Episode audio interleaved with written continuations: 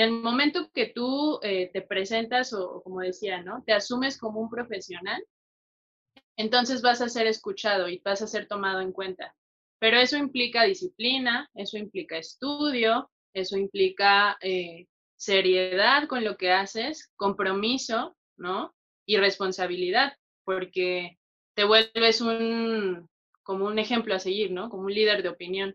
Entonces, es mucha responsabilidad también. Eh, y creo yo que eso es lo más importante, empezar porque uno se lo crea, ¿no? Bienvenidos a este espacio creado por bailarines para bailarines, dedicado a ti, amigo artista o a cualquier involucrado en la comunidad de danza hispanohablante.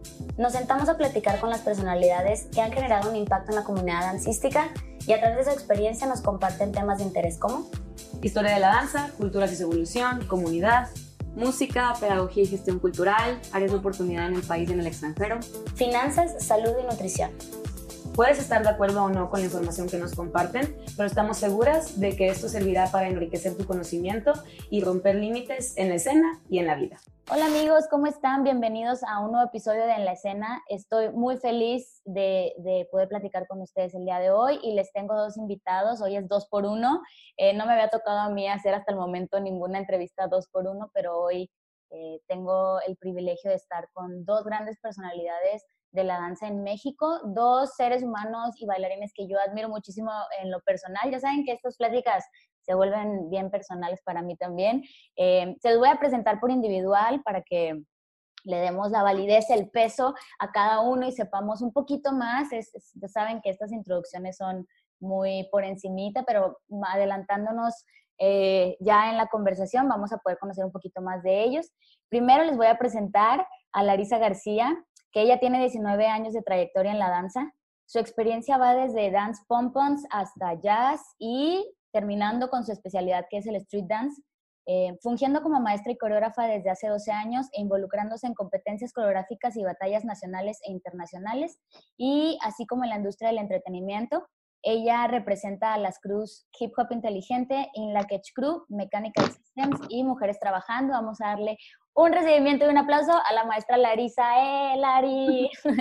y en segundo, pero no menos importante, el maestro Oscar Balog, que él inicia en el 2006 su preparación formal. Él es codirector y cofundador del proyecto Hip Hop Inteligente, el primer estudio eh, en México de danza enfocado en la preservación y difusión de la cultura hip hop y enseñanza formal de los estilos de baile callejeros, funk y del club.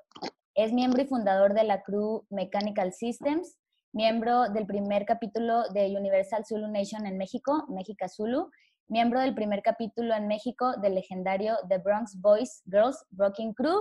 Aplausos al maestro Balok. ¡Eh, maestro Balok! Oigan, estoy muy feliz de verdad, agradezco muchísimo que hayan aceptado la invitación para estar aquí. ¿Cómo están, maestros? Para que la gente nos los escuche un poquito. Pues bien, gracias, muchas gracias, a ti. Gracias a, ti, a la invitación también, a todos ustedes. Todo bien, aquí adaptándonos a esta nueva normalidad virtual. Sí, ya tenemos varias entrevistas platicando que estamos haciendo remotas las entrevistas por que estamos en tiempo de COVID. En algún momento, y lo sigo diciendo, vamos a tomar esto ya así de, ya salimos y nos vamos a poder ver y hacerlo presencial. Además de que, bueno, este proyecto está instalado en Monterrey y los maestros son de la Ciudad de México, pero les agradezco muchísimo. Y me gustaría empezar para que entráramos un poquito como en en su carrera, en su trayectoria, que nos contaran individual si quieren y estaría muy interesante en conjunto porque no, no sé si toda la gente lo sepa, pero los maestros son esposos, están casados, entonces por eso aprovechamos que estamos aquí este, con los dos y un poquito de su trayectoria, cómo empezaron, cómo fue que llegaron a, a, esto, a posicionarse tan fuerte así en el street, quizá su carrera viene desde otro punto, entonces un poquito compartirnos este, de dónde vienen ustedes. ¿Yo? Bueno, así en un resumen, como ya lo mencionó Carlita, pues ya llevo 19 años en esto. Ahorita tengo 33, entonces pues ya un poco más de la mitad, ¿no? De mi vida bailando. Y em, empecé literal en un casting que se hizo en mi escuela cuando estaba en, creo que estaba entrando a la secundaria. Eh, hicieron un casting para un grupo de porristas que no tenían ni idea de qué era pero pues ya me gustaba bailar desde que me acuerdo, cuando había, este, no sé, que si cena navideña, que si este Festival de las Madres, lo que sea, y estaba yo brincando y haciendo mis coreografías. Entonces, cuando hubo esto, eh, me integré y pues fue ahí donde conocí a mis primeros como coaches, a mis mentores, que son Felipe Rochín y Lalo Sorno. Eh, con ellos en, más adelante, o sea, estuve en el colegio, hicimos un equipo de competencia y más adelante tuvieron un proyecto que se llama Rocher Studio, en donde estuve 11 años en este medio, 11 eh, años consecutivos sin parar, me encantó. Es un equipo de competencia enfocado a pompons, le llamamos dance pompons, que no es precisamente como acrobático como se ve en las películas, sino es más bien algo como jazz, usando pompones y todo. Y eso fue como mi primer acercamiento a la danza. Eh, pero, eh, bueno, ya como más formal, ¿no? Pero eh, cuando estaba como en la adolescencia, pues estás en ese punto que buscas, ¿no? Como en dónde encajar, qué te gusta, con, con qué grupo como que te identificas más y así. Entonces fue ahí que conocí la música hip hop primero, eh, luego me fui involucrando, fui conociendo ya la forma de vestir, la forma de hablar, todo el estilo, la forma de... Sí, o sea, todo, como todo el flow me encantó, me atrapó en un instante y entonces eh, a la par que yo estaba en ese grupo, me fui involucrando más en el hip hop por mi, por mi cuenta. Yo en ese entonces vivía en Cuernavaca, no, no estaba yo en Ciudad de México, estaba en Cuerna. Entonces, pues estaba básicamente sola, ¿no? O sea, creo que muchos de los que llevamos ya bastante tiempo nos tocó empezar así, eh, viendo videos, la clásica, ¿no? Este, comprando videos en el tianguis, este, y tratando de imitar todo lo que se podía, o cachando videos de MTV, los, los grababas en la videocasetera y luego los reproducías y todo esto. Y bueno, así fue a la par que llevaba esta, mi vida como competitiva, de que ya íbamos como a competencias regionales, este, nacionales, mundiales pues yo fui desarrollando esa otra parte con la que me identificaba yo más personalmente. Eh, más adelante empezaron a llegar algunos cursos ya como extranjeros a México. De hecho, en Monterrey, en Torreón, llegué a ir a algunos como convenciones, les decían, convenciones de danza urbana, donde traían ya los primeros maestros como internacionales, ¿no? A dar clases para acá. Y fue ahí como que se fue haciendo más profesional como eso, ¿no? En mi vida.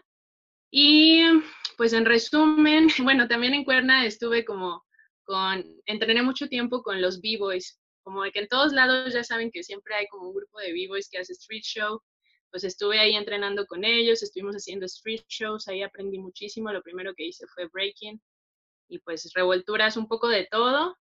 Eh, y ya mm, fue para el 2000, yo creo que por ahí del 2008 o 7, eh, conocí a Yunue en un curso en Ciudad de México y eh, fue un curso que fue con Emma Pulido, que trajeron a Patrick Chen de Dance to Excess. Entonces ahí lo vi bailar y como un año después eh, conocí a Valo, que empezamos a hablar como en redes sociales, caímos en cuenta en que eran hermanos y fue como, wow, hay alguien más en el mundo haciendo popping, locking, ¿no? Porque en ese entonces no se sabía en realidad todo eso. Entonces fue como, fue muy padre, o sea, conocer gente que también se dedicaba a eso. Y ahí fue donde me fijé como, ok, tengo que irme a Ciudad de México porque ahí está lo que, lo que quiero, ¿no? Entonces, bueno, ya fue cuando llegué ahí que con, con, ellos empecé a compartir y aprender también con ellos. Y pues siempre tuve el apoyo de mi familia, ¿no? Este, afortunadamente. Y pues eso es como lo que me ha siempre dado para adelante.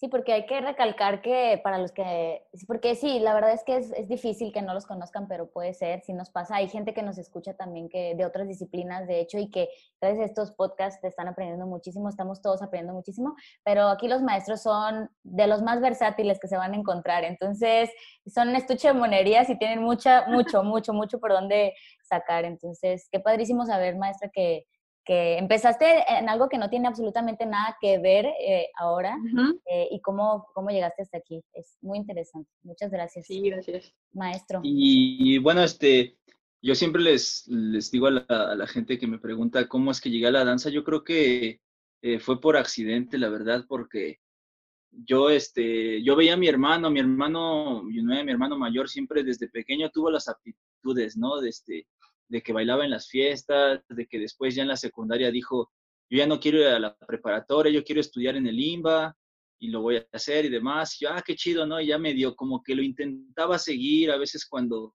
llegaba a dar sus primeras clases eh, cuando con su ahora esposa este, se ponía a bailar ahí en, afuera de su edificio y sacaba su grabadora y se ponía así a hacer como sus, sus mini clases callejeras y ahí yo trataba de seguirle el paso, ¿no? Pero yo la verdad es que no, no, no, yo no tenía ninguna aptitud, o sea, yo, yo de hecho me dedicaba a las artes marciales, o sea, desde niño tomé karate porque me sirvió como terapia por un problema que había tenido de, que tuve algunos años crisis postraumática por algún problema que tuvimos en la familia y el karate me ayudó a salir, ¿no? Después ya cuando entré a la secundaria, volteé mi mirada hacia el kung fu, estuve practicando como tres años. O sea, a mí me gustaba eso, me gustaba el arte marcial, siempre he sido fanático de Bruce Lee, de las películas de arte marcial y eso. Y ya fue hasta que entré a la preparatoria, o sea, siempre me llamó la atención el break, sobre todo. El break y pues el baile de Michael Jackson, ¿no? Porque pues eran las influencias, era, era tus inspiraciones. Mi mamá nos hablaba mucho de cuando le tocaba ir a ver a mi papá bailar entonces, porque es una de nuestras influencias, ¿no? No crecimos con nuestro papá, pero le tocó bailar en la época rosa de, de aquí de, de, la Ciudad de México, de las discos móviles, y pues siempre nos habló las cosas chidas mi jefa de, de su historia, ¿no? De cómo iban a bailar a los, a los sonidos y, y el high energy, la música disco y el break dance, que lo llamaban así de los ochentas. Y pues mi jefa tenía todos los videos, nos contaba las historias, las películas, demás. O sea que fue algo que siempre tuve presente, pero que nunca creí que yo pudiera hacer. O sea, solo lo medio intentaba. Y hasta la preparatoria, una vez este, me invitó mi hermano, Junel, me invitó a un evento que se iba a hacer en el Hard Rock, que lo estaba organizando, de hecho, este Jesús Núñez de Tuexes. Y fue como, pues sí, fueron batallas no formales, o sea, era este, así, este, bien, bien express, ¿no? Según se llamaba Freestyle Session y ni siquiera tenía que ver con el evento, ¿no?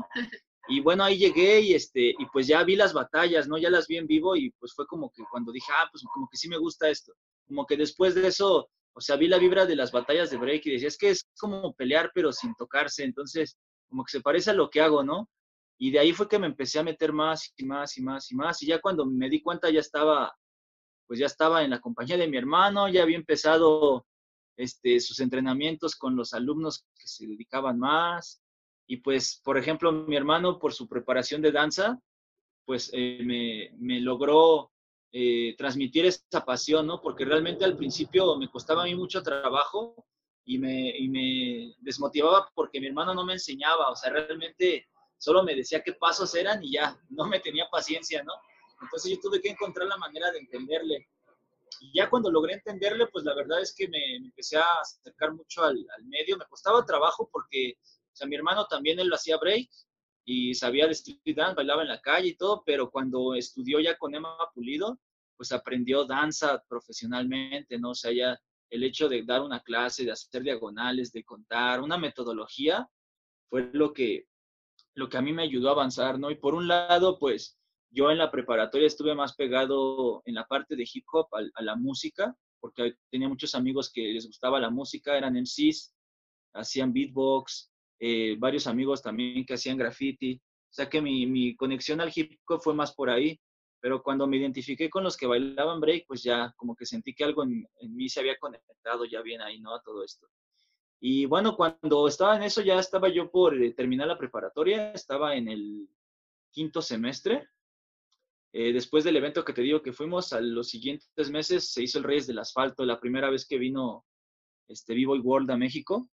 Y pues este, ahí andaba yo, ¿no? También ahí conocí al Funky Maya, conocía al, al T-Bone, que en su momento le decían Don Gusano, a los Twisted Flavors, a los Cadetes, a Juan y Abraham conocí en ese evento, ¿no?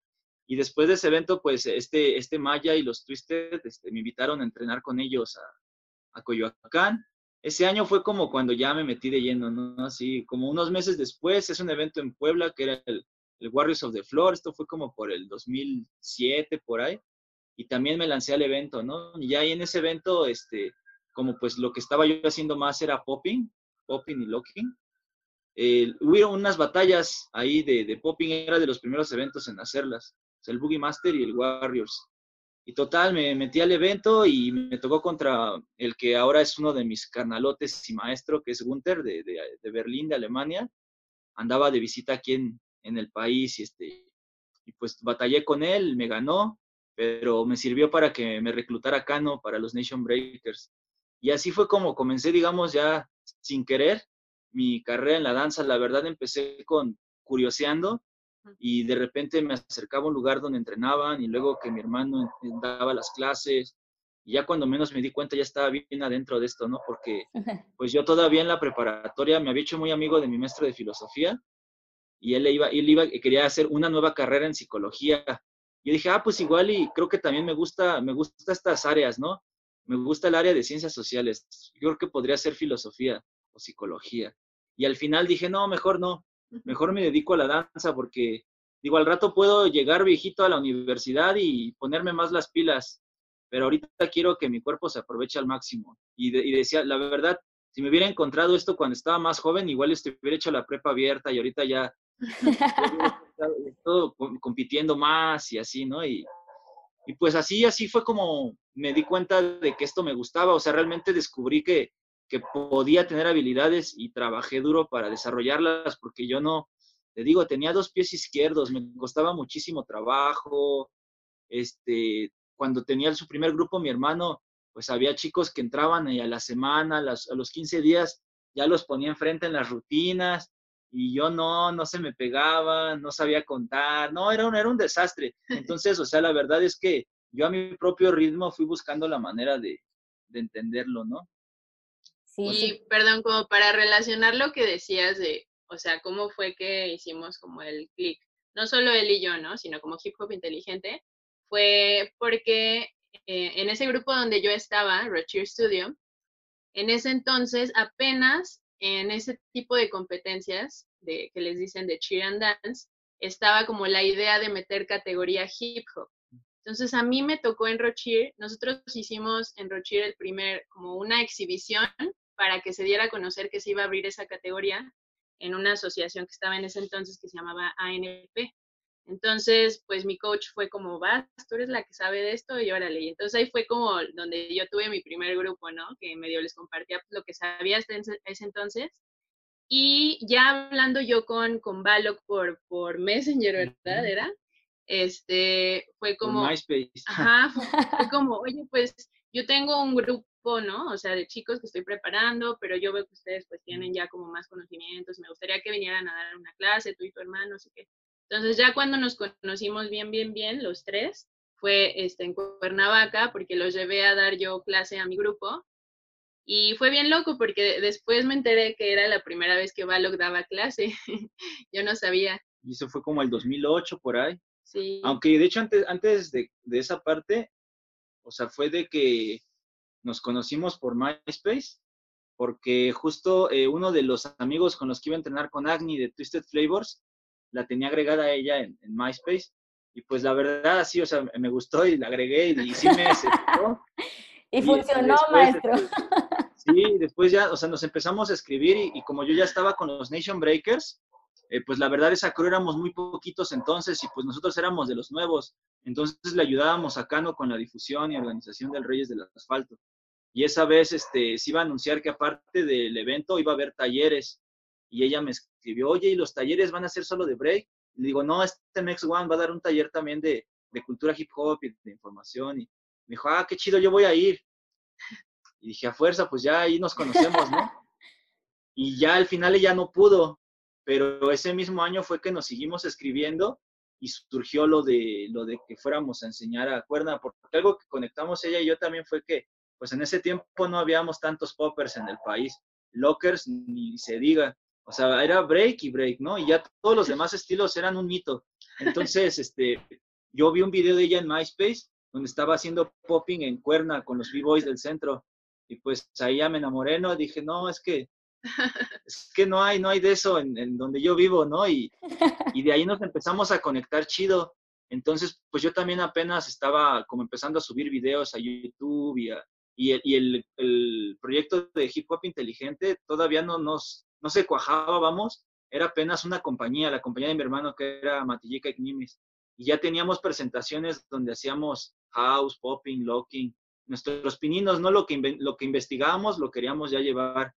Y pues de ahí fue que se dio esa conexión y pues ya me invitó a dar el taller, ahí fue donde nos conocimos y pues sí, como dice ella, fue, fue la primera vez que yo daba clases, porque yo era así como de mentalidad de, de vivo or die, les digo, como de que puro freestyle, todo es batalla y ya, ¿no? Y así como que esa vez pues me tuve que, me, me di un golpe con la pared, ¿no? De que pues tenías que, tenías que organizarte, no tenías que, no solamente era bailar y ya, sino saber cómo transmitir lo que hacías. Y además, pues, estaba nervioso porque pues era un grupo ya de bailarines profesionales. Y luego, este, pues estaba ella y a mí me gustaba y si la regaba, pues ya me iba a perder esa oportunidad, ¿no? Entonces, pues, claro.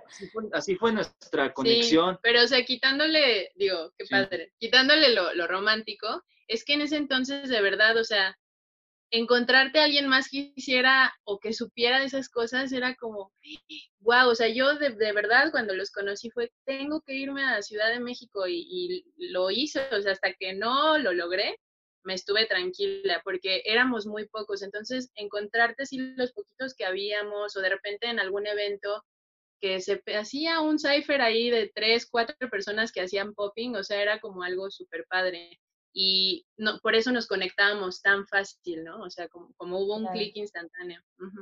Y sí, es súper interesante y justo nos vamos a entrar a ese punto porque claro que las generaciones más, más actuales, sí, sí es, siento que es muy importante ahorita saber cómo, cómo era antes y antes que no es antes hace 50 años, o sea, antes hace unos años que en realidad no había esa, esa, el acceso a esa información, ahorita todo es muy fácil y, quizá incluso lo vuelve también muy, muy complicado, ¿no? Porque hay tanto que tampoco sabes en realidad a veces de dónde y siento que la generación de ustedes fue una generación que sí le rascó, sí lo buscó y lo vivió también, porque ahora veo mucho eso, que no lo, no lo logramos vivir como tal, ¿no? A veces en ese momento, por lo que entiendo, como por la escasez, el vivirlo era una experiencia también como súper maravillosa y empezaron a, a, cimentar algo que no existía como tal.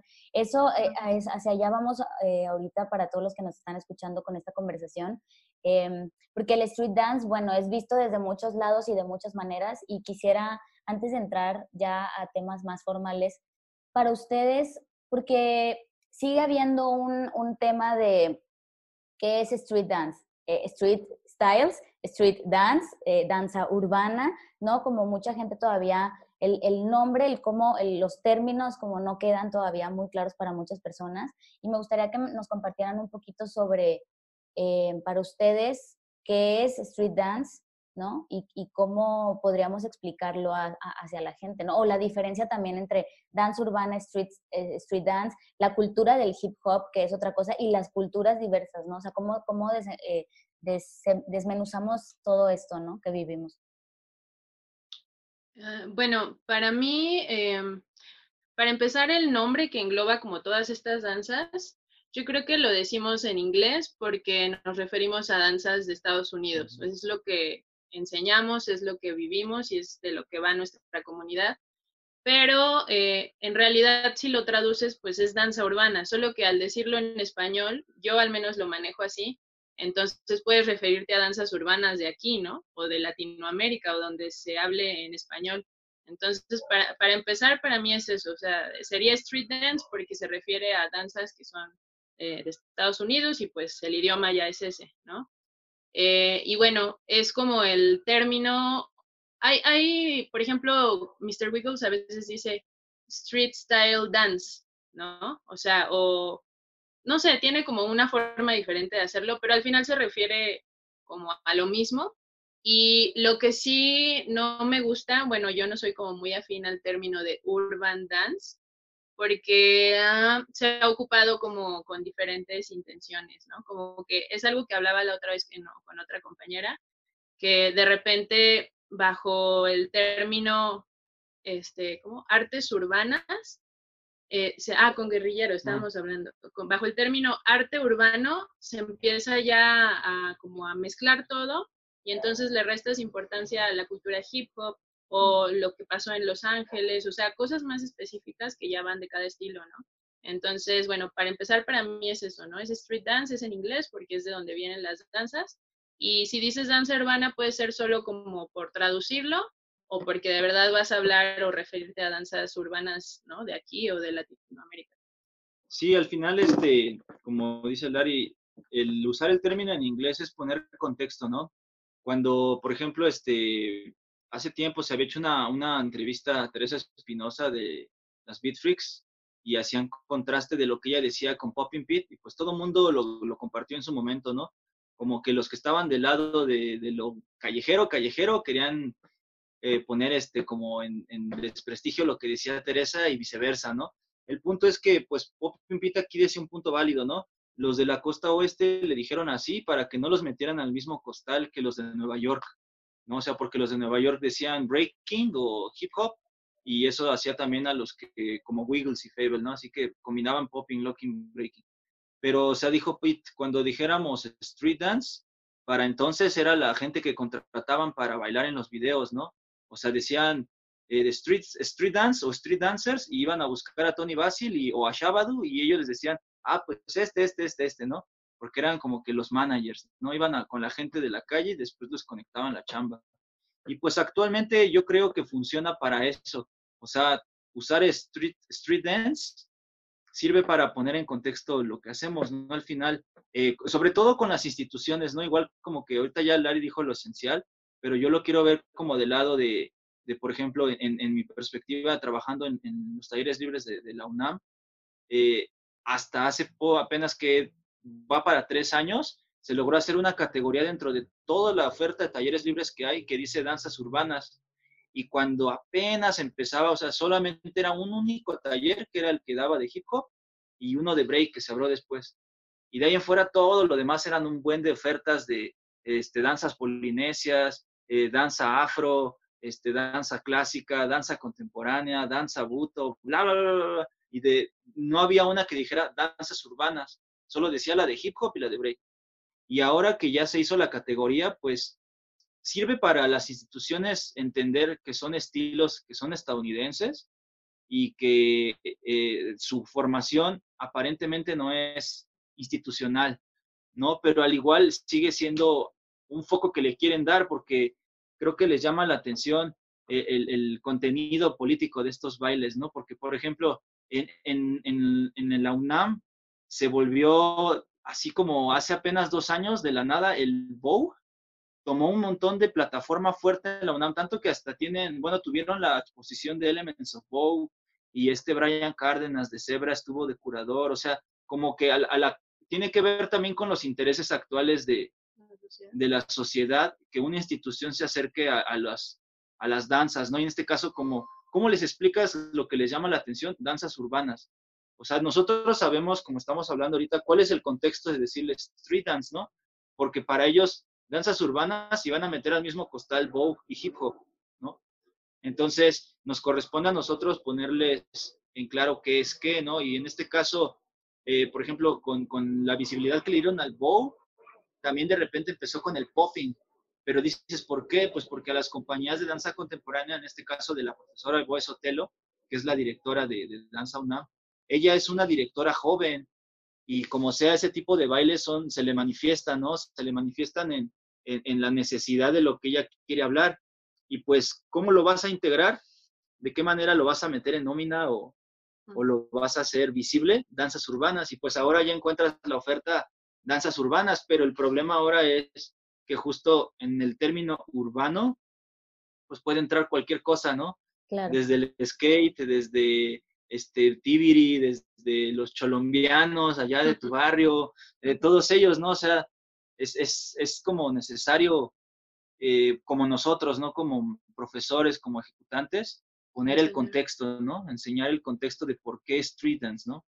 Claro. Ahora, es, perdón. Dale, dale. Es importante porque pareciera que no, pero en realidad seguimos trabajando muchísimo con, eh, porque en las academias, ¿no? Que, que es también un, eh, es un, un, lugar, es el lugar donde nosotros nos educamos fuera de, ¿no? Como, o pre también a, a esta formación profesional, digamos así, y sigue habiendo, eh, existe todavía el tema de la clase de hip hop, ¿no? La clase de hip hop y a qué le llamamos hip hop, ¿no? Y ya siento que, que a través de, de estos años como que hemos dado un poco más de claridad y reestructurando y poniendo el término danza urbana, pero siento que falta muchísimo, o sea, todavía hay mucho trabajo, ¿no? Y desmenuzar. Y, y justo como dices, ¿no? Te metes a danza urbana y también te metes a, otro tema y eh, creo que ha sido un debate y, seguirá siendo todavía, ¿no? Un debate para llegar, pero, pero sí muy interesante porque sí, educar creo que es muy importante y ustedes lo están haciendo además.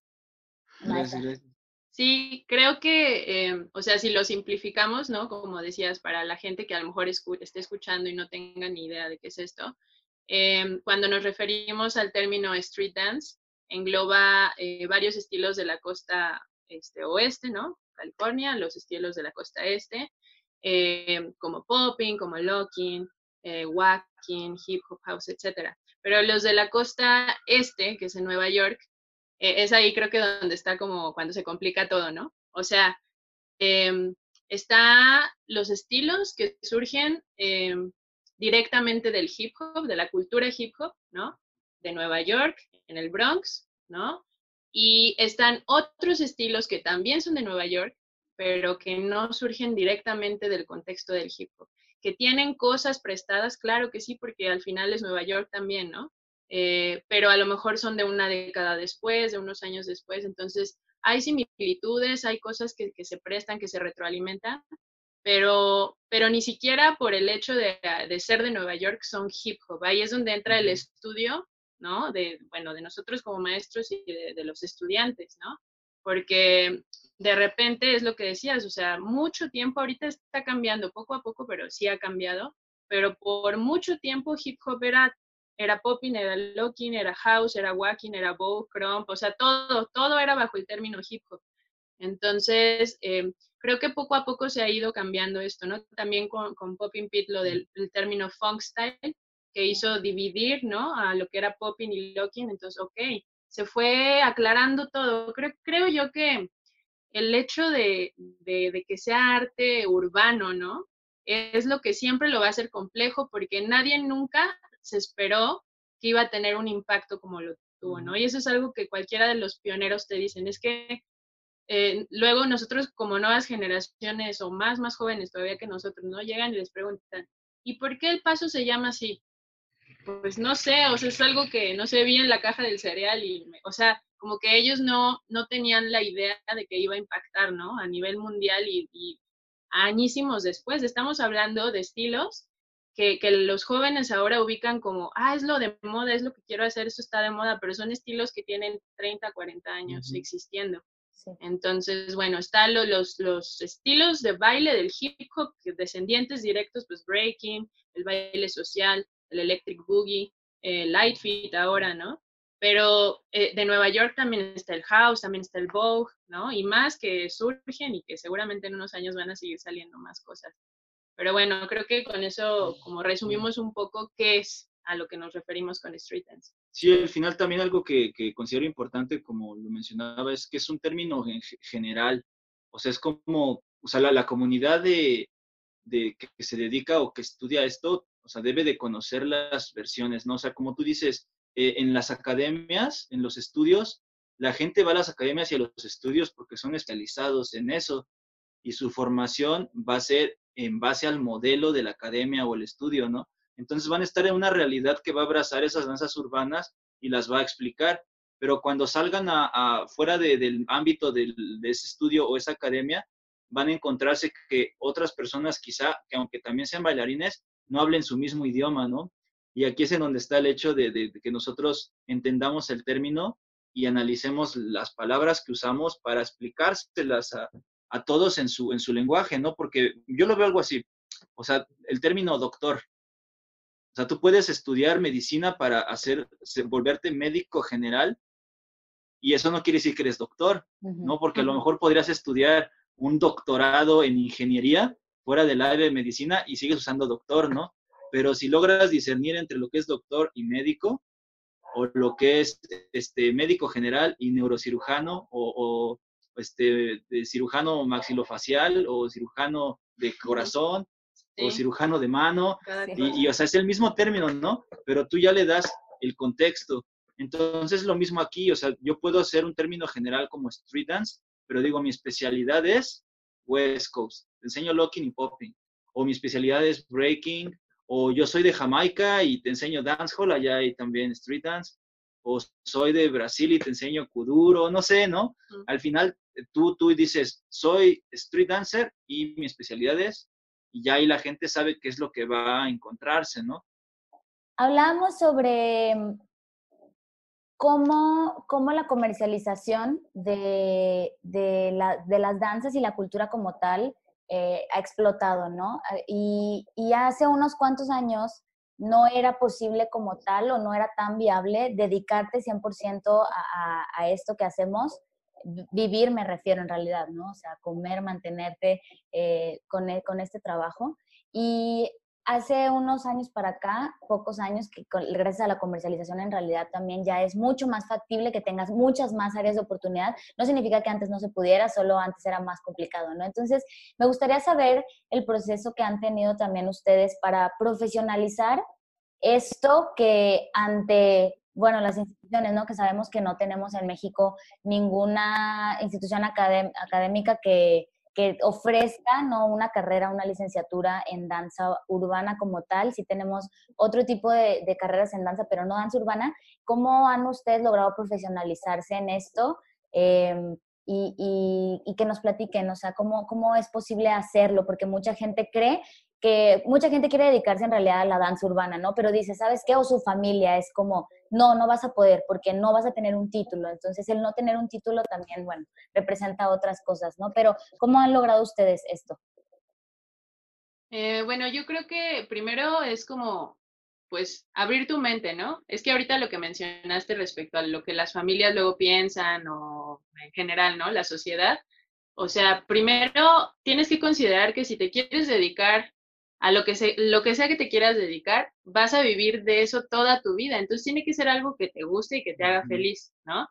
Digan lo que digan, este, lo que piensen. La verdad sí tienes que ser un poquito egoísta en ese sentido porque es tu vida, ¿no? Al final es lo que tú vas a vivir durante mucho tiempo. Entonces, eso, o sea, ser abiertos y si eso es lo que quieres, estás seguro de lo que quieres, creo yo que en el momento que uno pide profesionalizar, eh, tiene que actuar de la misma manera, ¿no? Entonces, eh, creo que lo más importante y lo primerito es que tú creas en lo que tú haces como algo profesional. Aunque no haya papel, aunque no haya título, lo más importante es que tú sepas y, valores que, que, a lo que tú te dedicas es profesional porque le vas a dedicar los mismos años que se lo va a dedicar un licenciado en, no sé, en cualquier otra carrera, un abogado, lo que sea. Entonces, eh, creo que eso es, eso es muy importante porque muchas veces creo que como bailarines urbanos pedimos un montón o nos quejamos un montón, ¿no?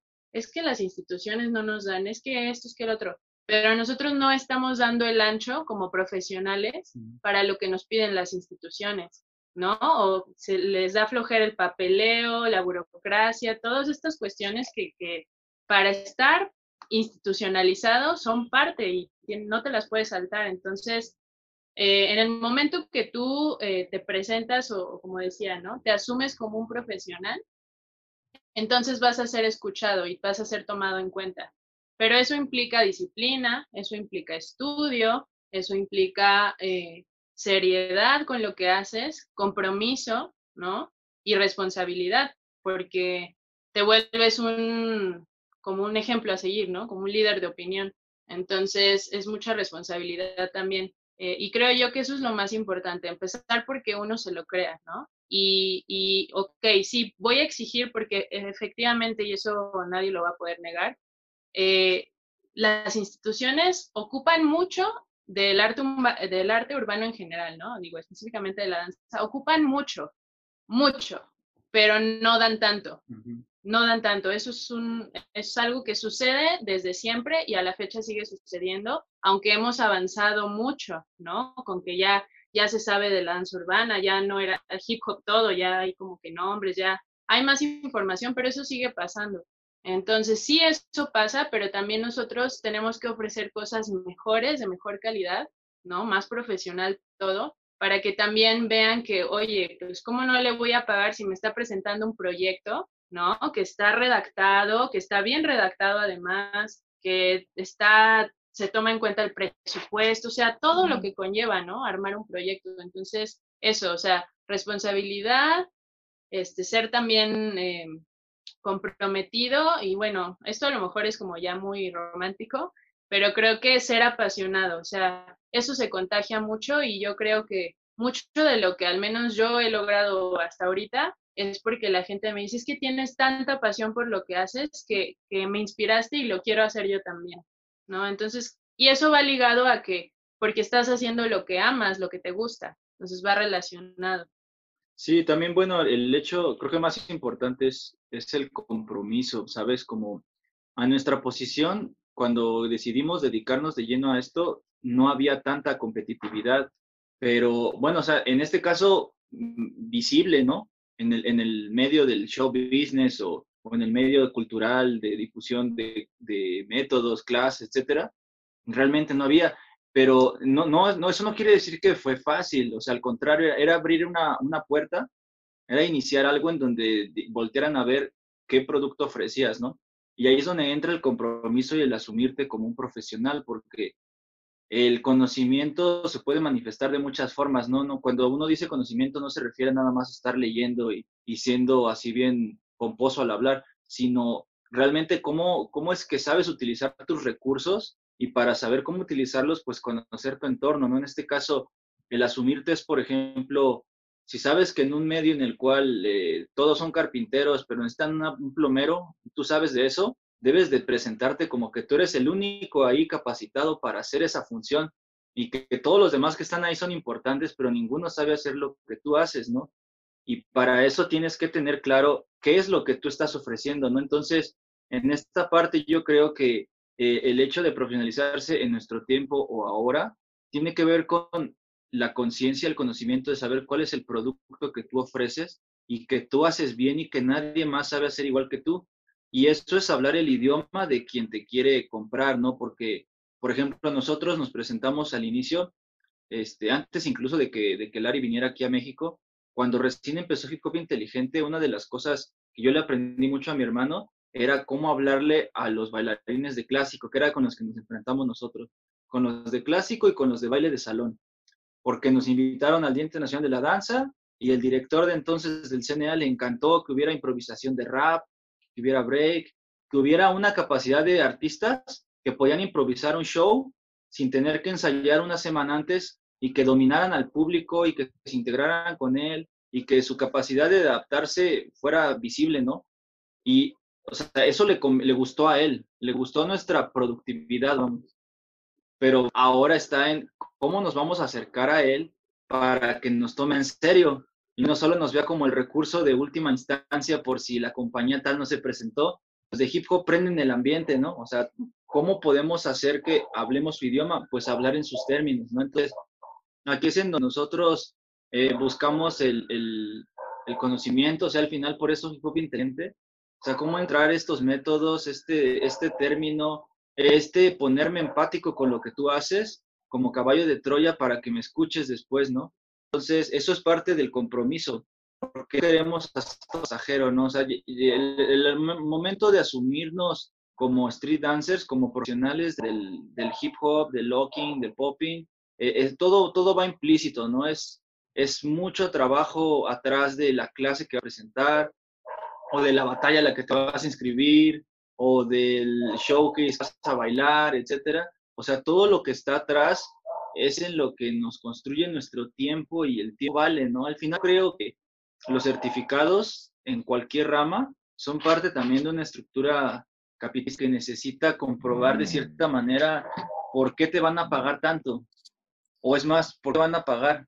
¿no? Pero exactamente, si tú, si tú conoces cómo funciona ese sistema, tú puedes hacer tu propio sistema, ¿no? Yo que el de Street Dance actualmente eh, necesitaría Profeco en algunas instancias, porque realmente somos comunistas, cada quien cobra lo que quiere y puede y, que considera a sí mismo que debe de cobrar, o sea, no hay nadie que nos rele. Si, si cobramos mucho, cobramos poco.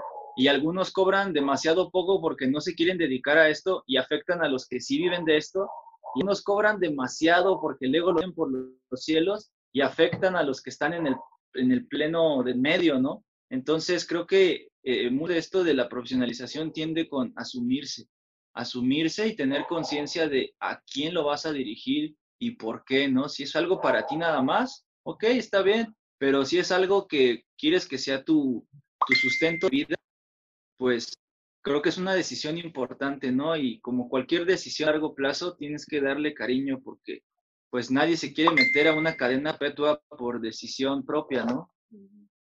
Así es. Entonces, creo que eso. Y me parece súper interesante porque además que, que, nosotros, bueno, venimos, somos, eh, ahora estamos en este mes también como súper importante de, de, levantar la voz, ¿no? Ante, ante la cultura que nos han, nos están compartiendo en realidad eh, los afroamericanos como tal. Y, y también es un tema de que somos invitados, ¿no? Y a veces siento que es muy sensible el querer en ciertos lugares, en ciertos países, porque ya he sabido de, otros países que quieren, ¿no? Como academizar la danza urbana, pero muchas veces he escuchado que los mismos OGs están en contra también un poco, ¿no? Como el, el querer mantenerlo en la calle, o sea, el querer dar validación ante lo que se creó y lo que ellos crearon y sigue sucediendo, pero también un poco el, el, que se siga manteniendo, ¿no? Como en su estado original, que era calle, que era esto, que era compartir, que es una cultura, que tiene como más proceso. Entonces, a veces, y, y también eso es algo que les quiero preguntar, como, ¿cómo, cómo, cómo ven el camino? O sea, ¿por dónde podríamos entrar en ese sentido para poder academizarlo sin como adueñarnos, apropiarnos, ¿no? De, de las culturas como tal, pero poder generar esto, ¿no? Para, que es para beneficio en realidad de todos, ¿no? Porque justo esto que dices creo que es un punto clave que, que tenemos que tocar, ¿no? El cómo, cómo, en qué nos basamos para cobrar, en que nos regimos solos, ¿no? También y no tenemos nada, nadie que nos proteja. Entonces, no sé, ese proceso me parece súper interesante, ¿no? El, el, el, un poco que ya se está abriendo, ¿no? El, ok, la cultura, ok, bueno, va, sé que se enseña en ciertos lugares, ¿no? Ok, pero hasta dónde, hasta dónde hay un límite también para eso, ¿no? Sí, yo creo que sí, es un tema bastante complejo porque, por ejemplo, nosotros como parte de la cultura hip hop, no solo como bailarines ¿no? urbanos, como parte de la cultura hip hop, eh, justo preservamos, lo que queremos es preservar la cultura, sus tradiciones, sus valores, y es difícil porque justo nosotros como hip hop inteligente siempre hemos estado como que en medio, ¿no? Ok, sí son parte del hip hop porque sí han hecho esto, están en estos eventos, apoyan lo que sea, tienen conocimiento de esto, de aquello, pero también tienen un negocio, ¿no? Y tienen un estudio de baile y entonces están cobrando por algo que, ¿no? El clásico que dicen, algo que es de la calle, ¿cómo me vas a cobrar por algo que es de la calle, ¿no? Pero bueno, eso es un pensamiento que yo considero que es demasiado, este, pues infantil, ¿no? Porque al final si tú, es lo que hablábamos hace rato, o sea, si tú lo estudiaste lo suficiente, le dedicaste, le invertiste para estudiar en eso, pues lo estás haciendo profesionalmente y tiene que ser cobrado. Y eso el hip hop también te lo enseña, ¿no? A ser una comunidad autosustentable. Eh, pero es difícil justo ese tema, ¿no? De hasta dónde se puede, hasta dónde no. Y también lo que decías, o sea, hablando de que no es, no es una cultura con la que nosotros nacimos, es una cultura que estamos aprendiendo y que, de la que somos parte, eh, pero yo creo que es crear un método nuevo. O sea, ya hablamos en, en, la pregunta anterior, ok, tienes que hablarles los términos, tienes que hablar con gente, ¿no? Que ya es profesional en danza, eh, que trabaja en alguna institución cultural. Entonces ya sabes cómo funciona y de ahí ves qué métodos tienen, qué, qué formas, ¿no? Ok, te sirven como un ejemplo, pero no aplica directamente en, en, el hip hop y en las danzas urbanas igual. Entonces uno tiene que crear un, un método propio, tanto como para enseñarlo, como para venderlo, como, o sea, tenemos que hacer algo que se ajuste específicamente a lo que es eh, lo que hacemos, porque puedes tener ideas de una o de otra cosa, pero nunca va a ser lo mismo, o sea, no, no se puede justo por lo que hablamos, ¿no? O sea, es, de repente es un poquito subjetivo, porque si lo haces muy así, entonces ya te sale la cultura y ya no es. Pero si lo haces muy de este lado, entonces pues ya no lo puedes vender tampoco, ¿no? Entonces es un punto medio y creo que tenemos que hacer un método específico para que funcione perfecto con, lo que es.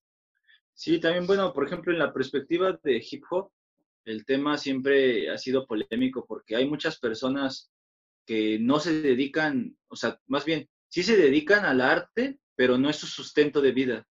Mm. Y tienen la filosofía de que, o sea, el hip hop vino de la calle, te llegó gratis y tú no tienes por qué cobrar por ello, pero tú tienes una carrera en otra cosa o una empresa de otra cosa que te da dinero y que te permite hacer este aparente este altruismo.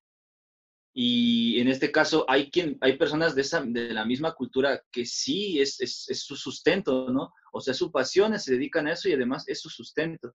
Entonces no debería de haber una posición de, de quién lo hace bien o quién lo hace mal, porque al final los dos están difundiéndolo de una u otra forma y pues tienes derecho a cobrarlo porque, pues no vamos más, ¿no? Como dice el guasón, si eres bueno en algo, ¿por qué hacerlo gratis? ¿no? O sea, creo que hay que, hay que tener, eh, hay que una vez más asumir nuestra posición como profesionistas y entender que en la realidad, o sea, el mundo es capitalista y todo tiene, todo se graba hasta lo que piensas hasta tu risa tiene gravamen, entonces tienes que saber solamente de qué manera hacerlo justo, ¿no? Esto es lo, importante. ¿Qué, tanto, ¿Qué tantas cuentas tú pagas con la cultura que se te, se te entregó sin cobrarte? ¿Y qué estás tú retribuyendo a ella? Y por lo tanto, ¿qué te está retribuyendo a ti, no? Y aquí entra el tema de que, o sea, esto en, en términos de hip hop, ¿no? Porque las otras danzas se rigen distinto, pero eh, yo creo que lo complejo más en hip por este conflicto, de que de, ese, de ese, romanticismo del, del altruismo de, que tiene, ¿no? que no se lo han querido quitar.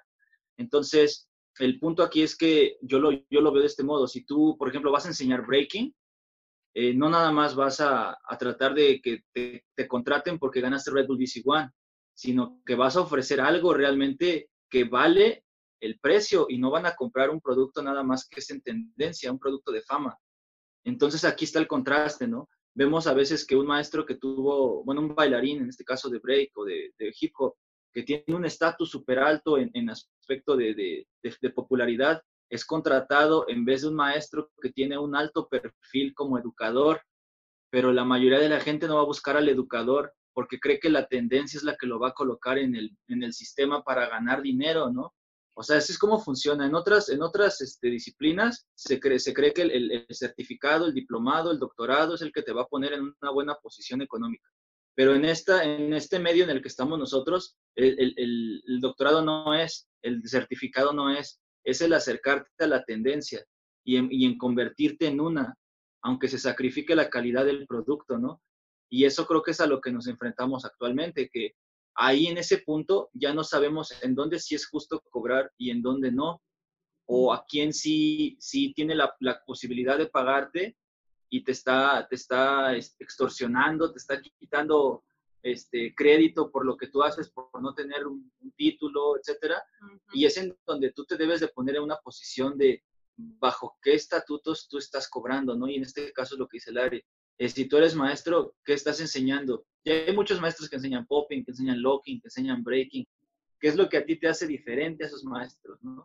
Y después, tienes la aprobación de, de, pioneros, has, has, has, digamos, pagado tus cuentas en el aspecto de pagar estas clases con quienes lo crearon, eh, darle visibilidad a ellos, este, mencionar siempre que este baile, en dónde surgió, de quién es, no apropiarte, ¿no? Porque esa es otra historia también cómo a veces uno consciente o inconscientemente se apropia de cosas que no le corresponden y quiere ganar dinero de eso, ¿no? Y cuando la, gallina de los huevos de oro se vuelva vieja, pues, ¿ahora qué vas a hacer, no? Entonces creo que en este, en este tema de conciencia, de, saber qué tanto le pagas culturalmente algo que te da tanto, es cómo va a ser justo tu, tu precio que pongas por ello, ¿no? Sí, y eso es, eso en realidad creo que hay que ponerle atención y me atrevo a decirlo aquí como a estas generaciones antes de nosotros, ¿no? Que nos dejan esto, como no dejarnos llevar tanto por la tendencia, no en el sentido de que no lo puedas hacer ni, ni que no, o sea, tampoco es estar en contra, porque no te va a servir tampoco estar en contra, pero sí saber que no es como dicen el que llega más rápido, ¿no? Sino el que sabe mantenerse, el que sabe trabajar. Creo que eso es algo súper importante. Se mantiene ajá, el que se mantiene, es algo que estoy entendiendo esto y, creo que es muy, muy valioso hacer énfasis, ¿no? Y respecto a, por ejemplo, en temas de sociedad y gubernamentales, bueno, que eso es un tema, ¿no? Pero para ustedes, ¿cuál, es el siguiente paso? O sea, ¿qué, es, qué podríamos hacer ahora para darle validez, ¿no? A, a, a, profesionalizar esto, aunque no, a pesar y con todo eso. O sea, un, un, siguiente paso, en este punto que ya hemos avanzado muchísimo, la verdad, ¿qué podría seguir? O sea, ¿qué más podemos hacer para que, para que el gobierno, ¿no? Le dé validez a, a esto que hacemos. Yo creo que tenemos que hacer un, bueno, tiene que empezar como por un comité. tenemos que hacer comunidad primero, más, mucho. Eh, algo como un comité que posteriormente se vuelva una organización, ¿no? Eh, en donde no llegamos como a la institución gubernamental, oye, ¿cómo estás? Yo hago esto, este, ¿qué me puedes dar? ¿No? Sino que lleguemos como una organización, esto es lo que yo hago, ¿te interesa participar en mi organización? O sea, al revés, porque es que es lo que hablábamos hace rato, ¿no? lo que ellos nos dan no se adecua completamente a lo que es lo que nosotros hacemos, ¿no? Hablando de hip hop o arte urbano. Entonces, tenemos que llegar organizados, ¿no? Como comunidad, eh, bien informados de lo que hacemos y lo que vale y, y cuánto le es importante para la sociedad y para las instituciones, porque lo es, es muy importante. Entonces, en vez de llegar y, y extender la mano y pedir nomás así, tenemos que llegar a decirle, mira, esto es lo que yo hago, ¿quieres ser partícipe? ¿No?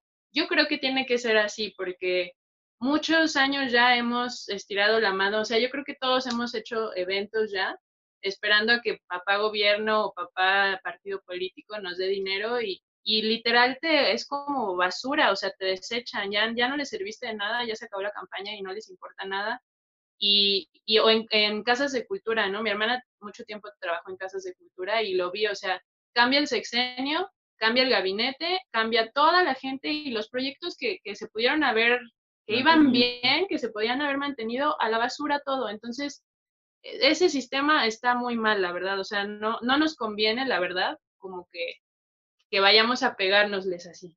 Más bien nos conviene ofrecer algo bien, bien preparado y decirles, es, en esto es lo que ustedes pueden apoyar, ¿no? Participar. Entonces, invitarlos en vez de que ellos nos inviten a nosotros.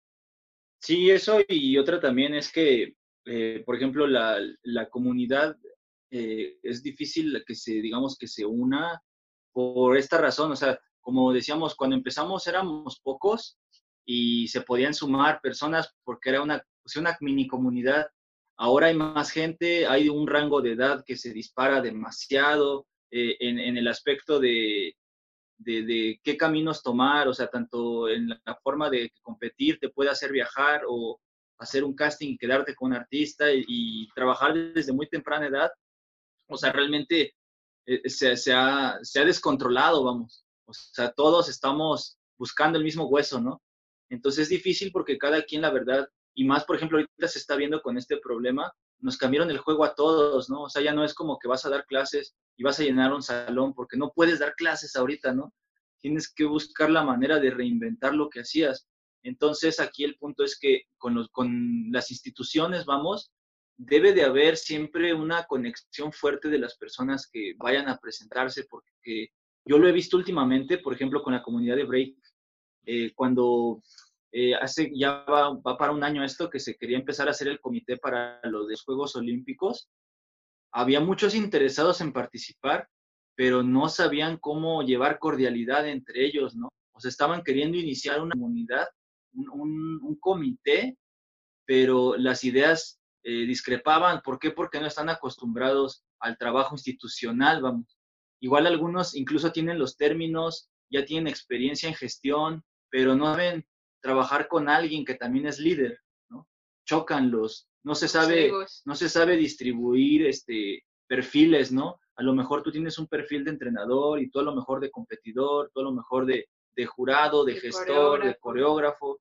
Entonces, cuesta trabajo decir, yo me dedico solo a esto, no, yo puedo hacer todo, ah, yo aquí también, no, ¿por qué tú? Etcétera, ¿no? Entonces, creo que es un asunto de, de, de, de, madurez quizá no estoy diciendo que sean inmaduros, sino en el aspecto de trabajo, ¿no? O sea, para muchos de nosotros, como les conté hace rato cuando me llegó a mí de, sorpresa la danza, nos llegó también de sorpresa el que podías vivir de esto, ¿no? Y de repente tenías que adaptarte a todo, todos estos sistemas y buscar la manera de, de sustentarlos, de solventarlos. Y pues con, el con las instituciones de gobierno así es. O sea, mientras uno espere que el partido político o que la institución sustente nuestros eventos, vamos a estar aventando una piedra arriba. O sea, en cualquier momento nos va a pegar y nos va a descalabrar o ni sabe a pasar. Entonces, yo lo he notado con los MCs, por ejemplo, muchos grupos de MCs que se dirigen sobre todo a convertirse en ACs.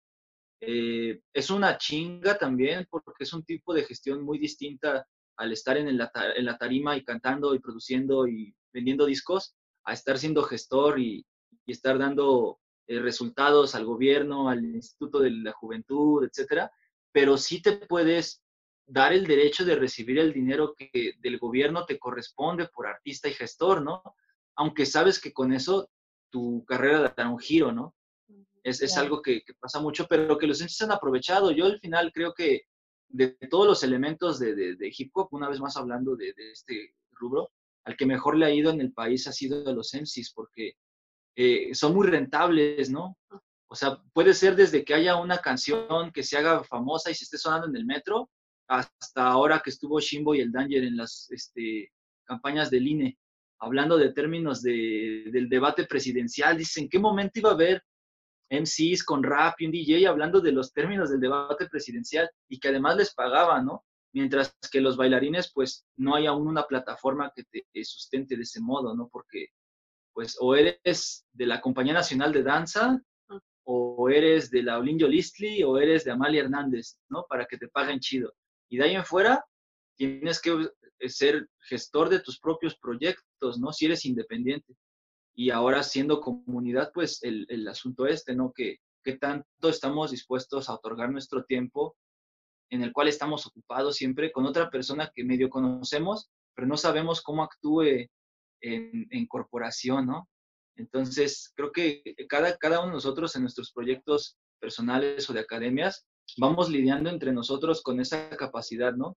Entonces, abrirnos a que la comunidad con otras personas, hacer una red de contactos que es necesaria, eh, se tarde mucho en desarrollar. Así que no, no digo que no se esté haciendo, se está generando. Esto que estamos haciendo, pues, es parte de ello, ¿no? Pero ¿qué tanto podemos mantener este, este ritmo? No es lo que cuesta trabajo con nuestro ritmo de vida, creo.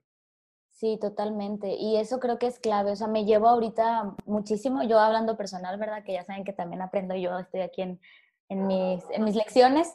Eh, pero sí, o sea, definitivamente el organizar y el, el, eso, o sea, organizar, pero a manera de yo tengo estas habilidades que pueden funcionar, ¿no? Y tú tienes otras habilidades y que en conjunto entonces podemos crear algo que funcione y pueda dar marcha y, crecer. Eso es súper importante. Y también me llevo, quiero como mencionarlo, muchísimas gracias maestros, porque sí son temas que nunca tocamos nosotros, o sea, bailarines urbanos, es muy difícil encontrarlo. Y me llevo también el, ok, no tenemos una licenciatura en danza urbana, pero eso no significa que no, no la podamos estudiar, ¿no? y no significa que no podamos estudiar más cosas, que es indispensable y necesario estudiar más, ¿no? Para dedicarnos a esto.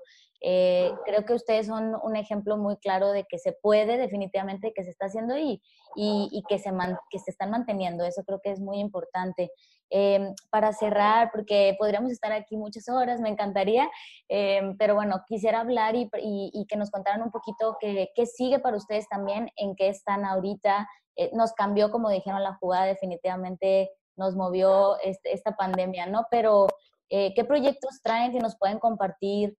Este, ¿Dónde los podemos encontrar también? ¿Dónde están dando clases virtuales ahorita y a lo mejor en un futuro cercano, ojalá, dónde estarían dando clases este, para que la gente los pueda encontrar? Bueno, como parte, o sea, de parte de ambos, incluido obviamente a UNAM, eh, como parte de Hip Hop Inteligente, ahorita lo que viene es pues nuestra práctica escénica de manera digital, virtual, que tuvimos que acoplarnos, pero bueno, pues obviamente la ventaja es que más gente va a poder tener el chance de ver una práctica escénica de Hip Hop Inteligente. Entonces estamos por ahí por, por sacar ya la publicidad para invitarlos a que vean esta función que estamos preparando. Eh, también en verano vamos a tener algunas actividades, vamos a tener unos, eh, ¿cómo le Programa. Programa intensivo a distancia. programas intensivos a distancia, que son específicos de cada estilo de danza urbana, obviamente en línea, pero sí como con esta intención de justo que no sea nomás voy, tomo la clase, bailé y ya se me olvidó todo, ¿no? O sea, sí son programas que estamos preparando con todo un, eh, pues sí, con un programa de estudios tal cual. Eh, y algunas otras cosas, también nuestro verano de introducción que tenemos cada año es como más para gente que apenas de la nada se está acercando incluso a la danza. Es un verano de introducción a las danzas urbanas que ahora pues va a ser en línea. Y un poquito más a futuro, pero todavía dentro de este año, este, tenemos el festejo del décimo aniversario de Hip Hop Inteligente Studio. Eh, van a ser varias actividades, pero bueno, lo que más así nos mueve principalmente es el jam que vamos a aventar. Entonces, pues, invitar a todos a Ciudad de México, 19 de diciembre, que nos hace falta una muy buena fiesta después de este encierro. Definitivo. Así acá. Y pues ya, eso es como parte de hip hop inteligente. Y bueno, también otra cosa que, o sea, obviamente, pues con esta situación eh, nos cambió totalmente. Uno de los proyectos de este año del estudio era algo que llamamos este, Calle. Es, es un proyecto en el cual queremos este, enfocarnos en, en especialidades, en traer maestros pioneros de cierta especialidad. Nuestra apuesta este año era empezar a darle visibilidad al Lightfit aquí en el país y bueno, eh, la invitación era con y solo, era en abril, pero se, pues por toda esta situación se tuvo que mover y lo tenemos así, mira, bien justo en, en 26 de agosto, que es cuando aparentemente ya estamos regresando a la nueva normalidad. Eh, tenemos este proyecto en, en, en, mente y pues también como parte de los festejos del décimo aniversario, ¿no? Entonces, pues esperemos que se renueven, se mejoren las cosas para entonces. Una de las de los proyectos pendientes que tenemos ahí. Y pues este, ya, o sea, personalmente igual, eh, ahorita una de las cosas que me han estado funcionando, tanto para practicar como para cambiar un poco el ambiente, estoy este, de repente haciendo sesiones los sábados, algunas de música, otras de, informa de información, eh, conferencias virtuales. Entonces, este, van a continuar. apenas terminé la última de rap tradición oral, herencia afro, pero quiero hacer otras más interactivas para, para que la gente también se pueda integrar a las preguntas y demás. Compartan sus redes sociales para que, para que los puedan encontrar en, en dónde, cómo los buscan, cómo los encuentran. Eh, bueno, eh, de manera personal, Larisa García con Y y Z, tanto en Facebook como en este, Instagram. Y la otra, la mía es, es Balok Funk, es la página de Facebook. Y en Instagram como Oscar Balok o también como Baloco pero en vez de usar la L, poner un 1. Va loco. Igual pueden buscar ahí en, Facebook eh, la página de Hip Hop Inteligente Studio. Eh, en Instagram estamos como Hip Hop Inteligente. Y bueno. Y la de Mechanical Systems también. Está la página en Facebook, Mechanical Systems Crew, y en Instagram también.